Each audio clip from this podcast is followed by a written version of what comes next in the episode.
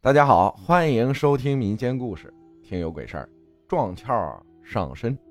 阿浩你好，我经常听你的故事，我也想分享一个我的亲身经历。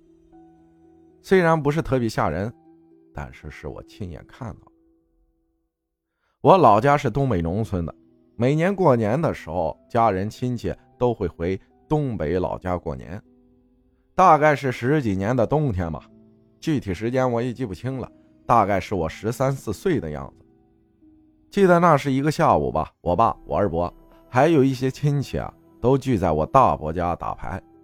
我们小孩子呢，就在房间里面玩。那时我爷爷还没去世呢。玩着玩着，就看见我爷爷急匆匆的跑过来，对我大伯他们说：“快别玩了，去看看你妈咋的了。”就是我奶奶。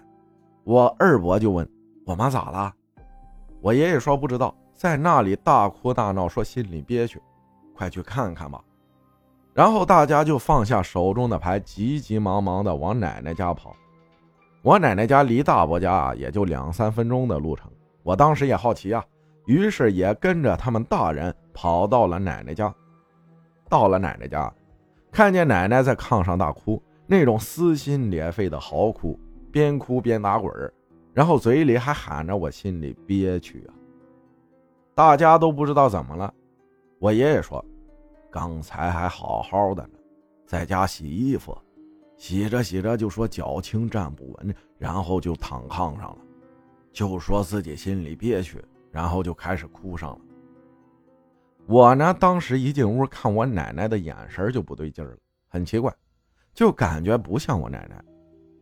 我奶奶平常是一个很和蔼的老人，但是那一天觉得我奶奶眼神像个小偷一样，好像怕别人看她似的，滴溜溜的转。我当时有点害怕了，都没敢进屋，就在门口看着。我二伯就说：“是不是招到什么不干净的东西了？”就说：“是不是黄皮子磨人什么的？”我奶奶当时听了就瞪我二伯，说：“你才是黄皮子。”我二伯说：“那不是黄皮子，那是谁呀？这附近的人去世的基本都是老死病死的，也没有谁憋屈死的呀。”我奶奶就说了：“你别猜了，猜你也猜不到。”然后说完是继续大哭大闹。这时啊，我二伯突然想起一个人，就对我奶奶说：“你是不是那谁谁？名字我就不说了，他是我们村里的一个人，当时去世的时候。”也就五十多岁吧。听说是在外面工地打工坠楼身亡的，当时工地好像就赔了几万块钱，就草草了事了。他管我爷爷叫六哥，管我奶奶叫六嫂。活着的时候啊，没事就来我爷爷家跟我爷爷闲聊一会儿。我爸、我二伯他们管他叫老叔。就当我二伯指着我奶奶说：“你是不是他？”时，我奶奶哭声就停止了。也没说是，也没否认，就笑，那种笑啊，就像被人揭穿不好意思的笑。然后就对我二伯说：“小文啊，老叔心里憋屈啊。”我二伯小名叫小文，而且二伯呀也管他叫老叔。当时大家心里都清楚他是谁了。我二伯就说：“你憋屈，你也别来找我妈呀，我妈这么大岁数了，也不禁折腾。”他说：“我知道六嫂年龄大了，我不折腾她，我就待一会儿，说说话，我就走。我实在没地方去了。我以前跟六哥关系好，我就来了。”我爷爷说：“你心里有啥憋屈啊？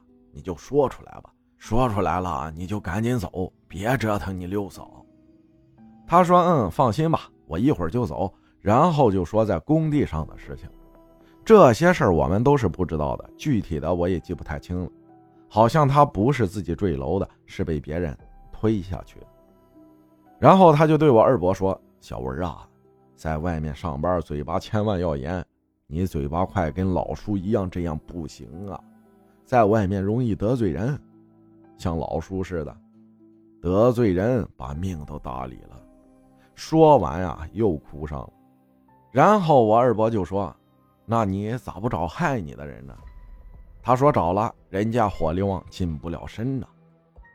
我二伯又说：“那你去找你的家人去啊。”他说：“我不回家，我家里也没啥惦记的。”说了挺多，我听着听着就觉得不害怕了，就上前了。我还问他：“我说你知道我是谁吗？”他说：“我咋不认识你呢？你不就是他家大女儿吗？”指着我爸说的。又聊了一会儿，倩倩不哭了。我爷爷说：“行了，你也说出来了，心里舒服了吧？”